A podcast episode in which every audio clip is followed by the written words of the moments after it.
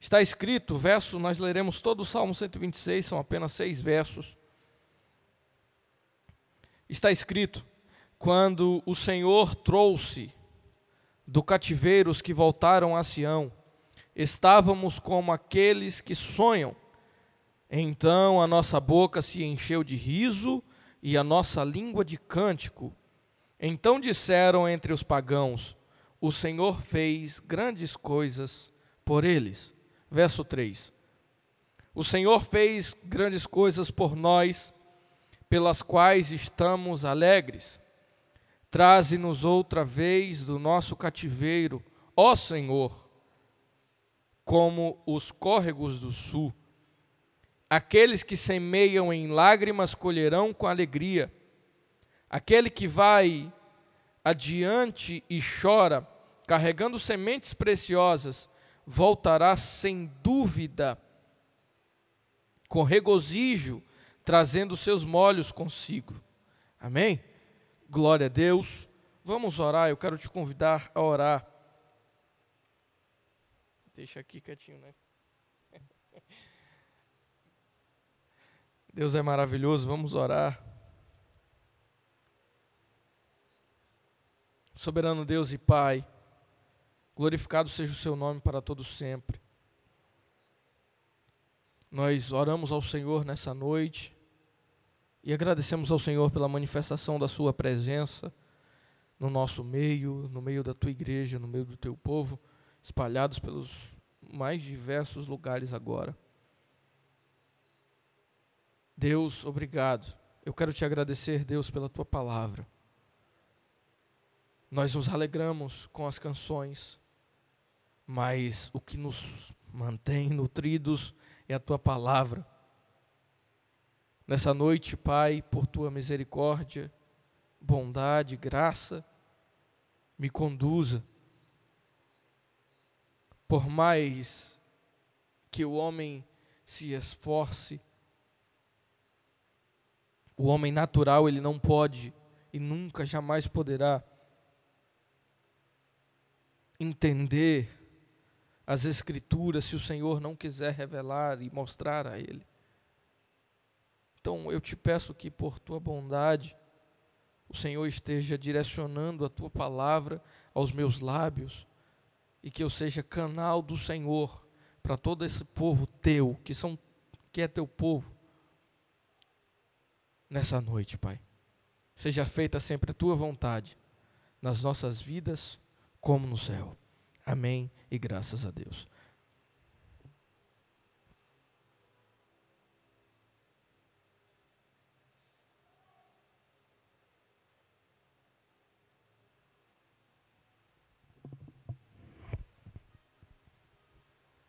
Glória a Deus. Deixa eu tirar.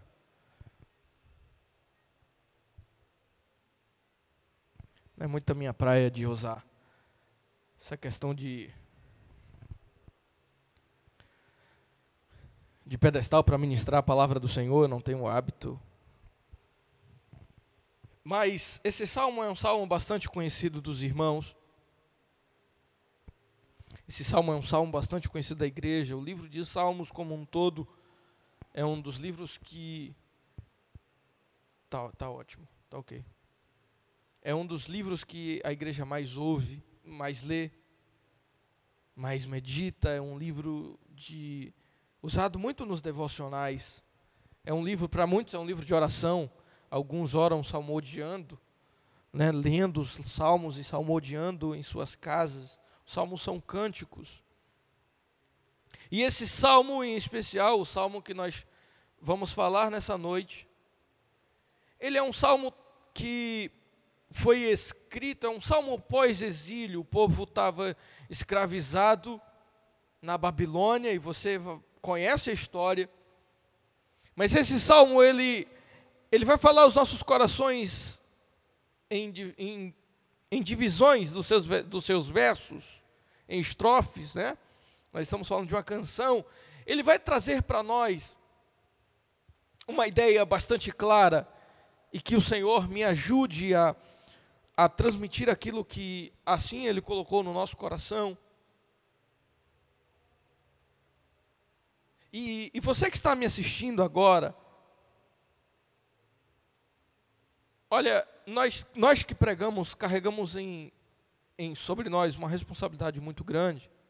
Primeiro, pela responsabilidade de se pregar aquilo que contém na Bíblia Sagrada e fugir das heresias.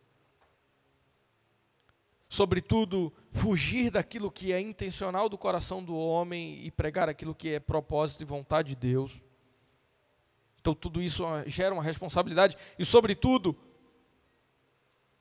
quando você estiver ouvindo, seja lá quem for pregando, irmãos, antes de você tomar conclusões de que Deus falou com você, examine o seu coração. Porque às vezes, nós queremos que algo aconteça em nossas vidas, mas queremos, desejamos tanto que algo aconteça em nossas vidas, que podemos usar uma palavra que foi dita, interpretar ao nosso bel prazer e justificar que Deus falou com você, confirmando. Essa responsabilidade eu não carregarei, a menos que o Senhor seja muito específico em dizer: olha, assim diz o Senhor. E é importante que nós venhamos examinar os nossos corações a respeito disso, para que nós não venhamos tomar decisões precipitadas. Para que nós não venhamos fazer escolhas, eu não sei, eu até sei por que estou falando, mas de verdade, não estava, digamos que no meu script aqui, no, no esboço, mas às vezes nós nos precipitamos em fazer escolhas e dizemos que Deus disse quando Deus não disse nada, ou quando Deus disse o contrário. Então, se você está nos ouvindo agora e diz assim: essa palavra Deus falou comigo, amém, mas depois que você tiver essa certeza de que Deus falou com você, e você senta e bate um papo com Ele. Diz assim: Deus, eu ouvi a tua palavra, aquilo entrou no meu coração, fez o meu coração arder. Mas agora eu preciso que o Senhor me ensine o como é que vai, como é que eu devo fazer, como é que eu devo proceder.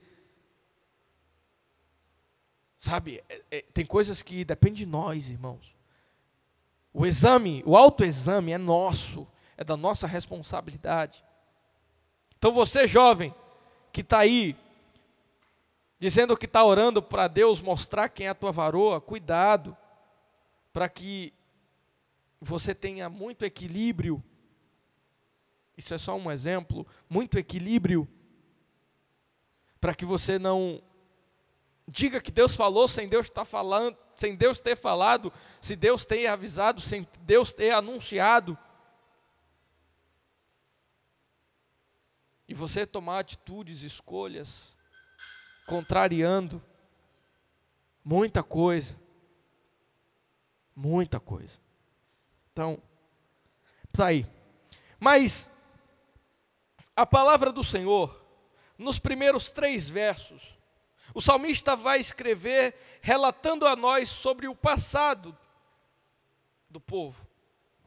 Ele vai, ele vai relembrar a história.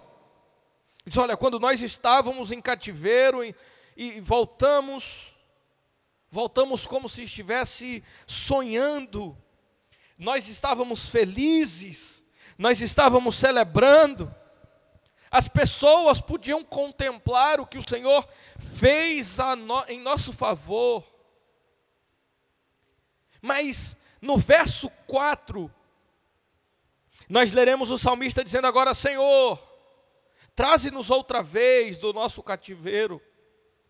Aí a palavra se aplica ao presente, aleluia.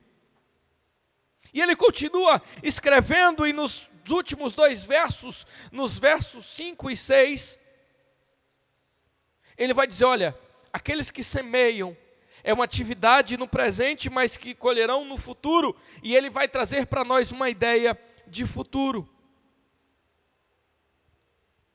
Ele vai trazer para nós uma ideia de que algo está por vir. Mas lá no início, quando nós ainda estávamos ministrando o louvor, eu dizia para vocês que essa noite é uma noite de restauração. E esse salmo ele vai, ele vai afirmar para nós, ele, eu vou traçar um paralelo entre o Salmo 126 e o Salmo 137. E lá no, ao decorrer dessa mensagem, nós, eu, eu espero que você compreenda aquilo que Deus colocou em nosso coração nessa noite. E no verso 4, frisando o verso 4, o agora, o presente, ele estava dizendo: Senhor, traze, traze-nos outra vez do nosso cativeiro, como os córregos do sul. E você vai entender o, o significado disso. Ele está clamando a Deus por uma restauração. Ele diz: Olha, quando o Senhor fez aquilo por nós, lá no nosso passado foi maravilhoso, mas nós precisamos da restauração do Senhor agora. Nós precisamos da, do avivamento do Senhor agora. Nós precisamos da restauração do Senhor agora. E talvez você consiga olhar apenas para o teu passado como o salmista e se relembrar de coisas maravilhosas que o Senhor fez na sua vida ontem, passado. Mas deixa eu te falar algo, querido. O Senhor tem coisas grandiosas para fazer na sua vida agora. O tempo de restauração é hoje, mas a iniciativa e o desejo por buscar essa restauração está em nós. O povo é levado para a Babilônia.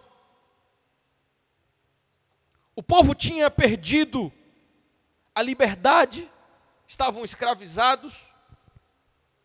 O povo tinha perdido a alegria. O povo tinha perdido a alegria. Aleluia. O povo tinha perdido o direito dos cultos.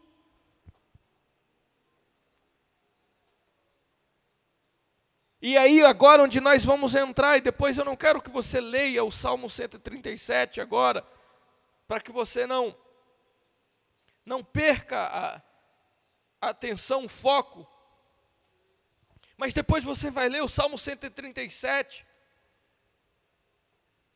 e você vai ler o salmista escrevendo,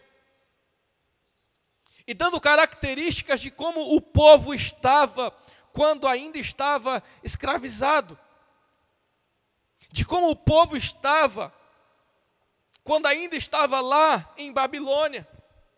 Aleluia. O salmista ele começa a narrar para nós dizendo que o povo estava triste. Todo o povo estava entristecido, todo o povo estava desanimado. O povo estava melancólico. Diz o salmista que os, as pessoas choravam com saudade de Sião. Ah, que saudade de Sião! Sabe essa, essa saudade que a gente está sentindo? Tem dias que a gente amanhece na nostalgia terrível. Saudade de encontrarmos, nos encontrarmos na igreja, de nos abraçarmos, saudade de irmos ao monte, saudade dos amigos distantes, saudade, saudade, saudades. E o povo estava nostálgico, o povo estava assim. E, sobretudo, muitas vezes, irmãos, nós estamos vivendo como o povo estava. Nós estamos vivendo como aquele povo estava vivendo. Talvez você esteja vivendo exatamente essas coisas: a tristeza, o desânimo, sabe, sem perspectiva de mudança. O povo olhava para todos os lados e só enxergava o cativeiro. Você olha para todos os lados e só enxerga a impossibilidade. Você olha para os quatro cantos e só enxerga o impossível, o improvável. Mas eu preciso nessa noite te lembrar algo: para Deus não existe nada impossível ainda que seja um cativeiro, ainda que estejam te aprisionando, ainda que você esteja triste, desanimado, melancólico, nostálgico, assim como o povo estava em Babilônia, o Senhor pode mudar esse cativeiro. A Bíblia vai dizer, o salmista vai dizer no Salmo 137, que aquelas pessoas estavam amarguradas,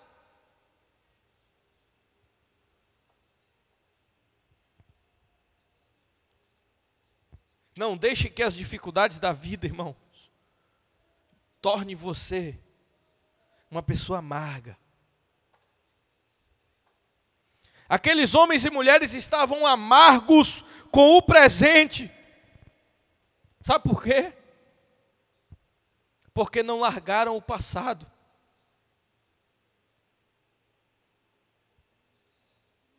Estavam vivendo o presente na amargura porque não abandonaram o passado, só cantavam os cânticos de Sião em Sião.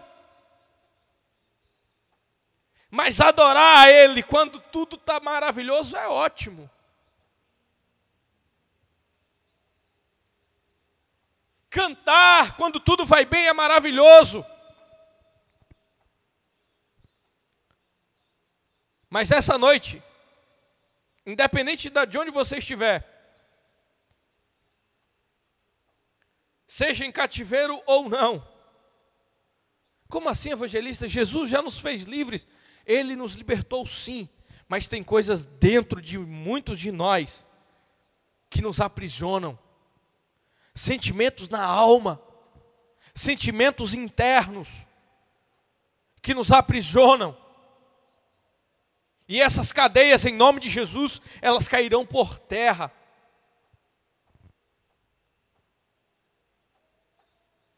Você não vai viver mais das lembranças daquilo que viveu lá no passado.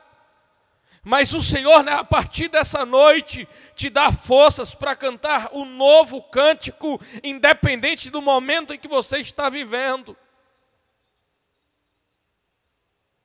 É noite de abandonar o que está te prendendo no passado porque essas lembranças, essas memórias estão te paralisando e impedindo de você mudar a sua perspectiva de visão.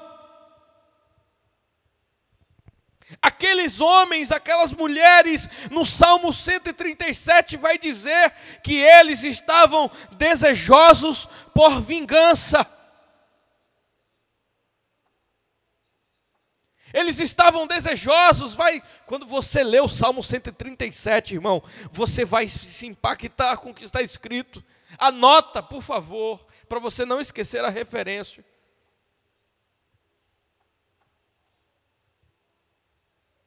Aqueles homens estavam tiraram o pensamento do Deus que pode mudar o cativeiro e começaram a ser tomados por um sentimento de vingança. Aqueles homens estavam tentando mudar o cenário, penduraram os seus instrumentos no salgueiro, abandonaram as ferramentas que Deus os deu. Ei, aquela ferramenta que Jesus te deu na oração, no louvor, na palavra, no evangelismo, em missões, em doações, em caridade. Aquela ferramenta que Jesus te deu, está na hora de você ir lá buscar ela tirar a poeira, afinar as cordas, coloca um acordoamento novo e começa a utilizar para adorar o teu Deus. Para de tentar resolver o teu cativeiro na força do teu próprio braço. Para de tentar, querida, para de tentar, meu amado irmão, resolver as tuas lutas, os teus cativeiros, com a força do teu próprio braço porque eu preciso te lembrar algo que você esqueceu. Eu preciso lembrar para você algo que você esqueceu. É Deus que abre as portas do cativeiro. Foi Deus que tocou no coração de Nabucodonosor para libertar o povo. A restauração que você está buscando não vem do homem, não vem da sua própria, do seu próprio conhecimento, não vem do seu próprio intelecto, não, não vem, querido. A restauração vem de Deus. Vem de Deus. Ai, Deus, é porque eu estou me sentindo tão vazio, tão distante, está no verso 4. Está pedindo de novo, traze-nos de volta do nosso cativeiro, reaviva aquela alegria em meu ser. O salmista estava clamando a Deus. Em outras palavras, ele estava dizendo: Olha, eu estou como uma terra seca. Verso 4 do, do Salmo 126. Aí diz assim: Traze-nos como os córregos do sul, aleluia. Ele reconhece o momento atual. E às vezes, nós precisamos aumentar a sinceridade em nós, para nós mesmos, e reconhecer o momento atual em que estamos vivendo. Para de querer bancar o supercrente e dizendo, eu estou bem. Irmãos, não é, não é errado, não é pecado você reconhecer que um dia, em algum momento, você está precisando melhorar. Não é errado, em determinado momento, você esboçar para Deus dizendo: Deus, inunda a minha vida porque eu estou como terra seca. Inunda a minha vida porque eu, e nós precisamos, irmãos.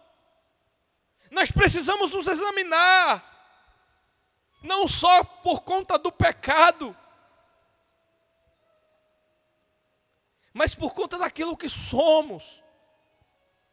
Nós nos acostumamos, irmãos, com as situações, e às vezes nós temos aparência de vivos, mas se não vigiarmos, estamos mortos, estamos em como uma terra seca, e terra seca não produz, e terra seca não floresce. E terra seca não traz resultado.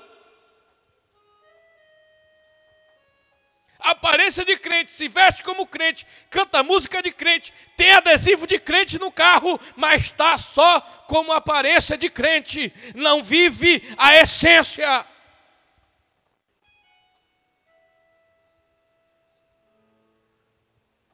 Então não é errado, irmãos, você olhar para Deus, voltar-se para Ele e dizer: Senhor, Traze-nos de volta como os córregos do nosso cativeiro, como os córregos do sul.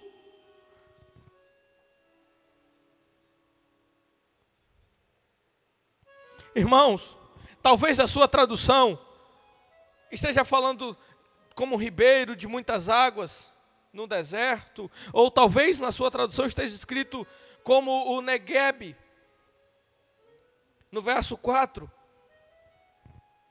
Nós precisamos entender, e quando você vai estudar, quando você vai, se você pesquisar, você vai ver que o Negueb era o maior, o maior deserto da Judéia, Ed. Aí, você, aí a gente fica pensando, mas se ele pede que traga como os córregos do sul, como o Negueb, ele está ele tá seco e está pedindo mais sequidão? Não, não é isso é que ele reconhece a sequidão e diz assim: Ó oh, Senhor, o Negueb ele passa 11 meses de seca,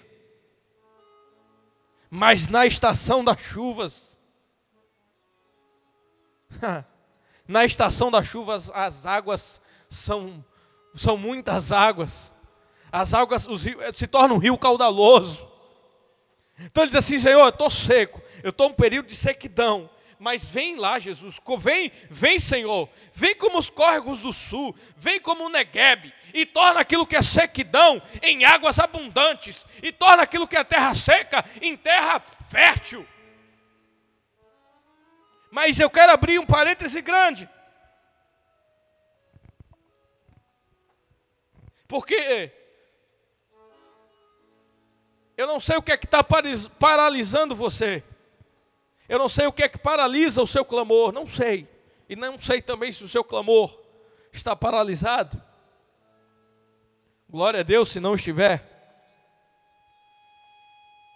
Mas se estiver, se você estiver como terra seca,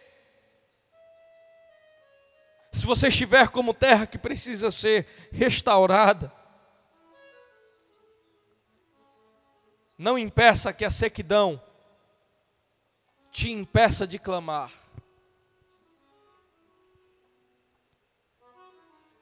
Ah, mas o meu momento, eu vou repetir, não impeça que a sequidão te impeça de clamar. Ah, mas é porque o meu momento está difícil, é a dificuldade, é a crise, é isso, é aquilo, sabe? Aquela monte de justificativa que sempre tem para tudo. Mas em meio à crise, eu quero liberar uma palavra de restauração sobre a sua vida, em nome de Jesus. Em meio à crise, eu quero liberar uma palavra de avivamento sobre a sua vida, em nome de Jesus. Evangelista, eu estou como terra seca. Como é que eu posso receber uma palavra de avivamento? Ei, deixa eu te falar uma coisa. O avivamento não está condicionado a você.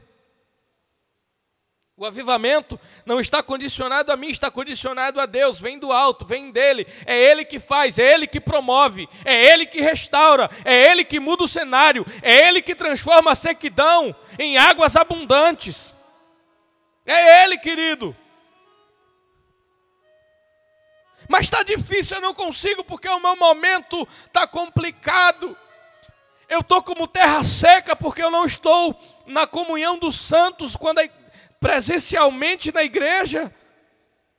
Eu estou como terra seca porque eu não tenho mais o culto de terça presencial e eu não consegui me adaptar ao, ao formato de culto em live, eu não consigo. Eu sei que você tem mil e uma coisa para justificar, mas eu estou te dizendo: seja avivado em meio à crise. seja avivada em meio à crise. Eu estou vivendo, ele está vivendo, evangelista, uma crise financeira, ela está vivendo uma crise matrimonial. Mas deixa eu te falar uma coisa: em meio à crise, em meio a esse turbilhão de medo que você está carregando dentro de você, eu estou te dizendo: seja avivado, seja avivada, seja restaurada. Quer um exemplo claro? Já estou caminhando para o fim. A igreja, livro de Atos, capítulo 2. Crise. Os cristãos estavam trancados com medo, escondidos, amedrontados, angustiados. Estavam com medo. E foi lá que ainda com medo foram avivados. E foi lá que ainda com medo, que ainda com medo, o Senhor se manifestou do céu em resposta. Aleluia. Então, para que a gente finalize, queridos, aleluia. Nessa noite, o caminho mais objetivo para encontrarmos com a restauração necessária. Está em abandonarmos a procura por métodos. Para de procurar método. Ah, eu vou, eu vou fazer uma campanha de 21 dias porque eu preciso daquela resposta. Nada contra a campanha. Ah, eu vou, eu vou orar sete dias, porque eu creio que Deus vai fazer. O, o princípio não é esse. Deus faz. Deus cumpre. Nós, na medida em que Deus, Deus honra o propósito que os servos fazem com Ele. Mas a questão é que nós estamos buscando os métodos e Deus está procurando homens e mulheres melhores. Abandona o método. E se rasga diante de Deus e diz assim: Deus, eu estou aqui. Eu estou aqui, Jesus, eu estou aqui como terra seca. Mas eu preciso ser restaurado. Jesus, eu estou aqui como a terra que não produz mais frutos. Mas eu preciso que o Senhor venha com os córregos do sul, com o rio que corre do trono do Senhor e inunda a minha vida e muda o meu cenário. Jesus, eu estou aqui só lembrando de quando eu fazia, dançava nos mistérios, falava em línguas estranhas e hoje eu não falo mais. Jesus, eu estou seco, eu estou seca. Vem com teu rio inunda. Você que está assistindo agora, seja pelo Facebook ou ouvindo pela rádio, eu não sei qual é o teu estado espiritual, emocional, qual é a tua condição diante de Deus, se você é um cristão, se você não é um cristão. Mas se você está distante dos caminhos do Senhor nessa noite, eu quero convidar você a deixar a condição de terra seca, a deixar a aparência de vivo e de fato viver a vida em abundância com Cristo. Eu quero convidar a você a abandonar aquilo que te aprisiona no passado, te tornando amargo agora no presente, porque Deus tem uma história linda estabelecida para você. Vem. Vem porque Jesus tem interesse em fazer coisas grandiosas na sua vida. Vem porque Jesus tem interesse em fazer de você de terra seca a uma terra produtiva. De terra infértil para uma terra que produz para o reino dele. Eu quero te convidar a aceitar Jesus nessa noite.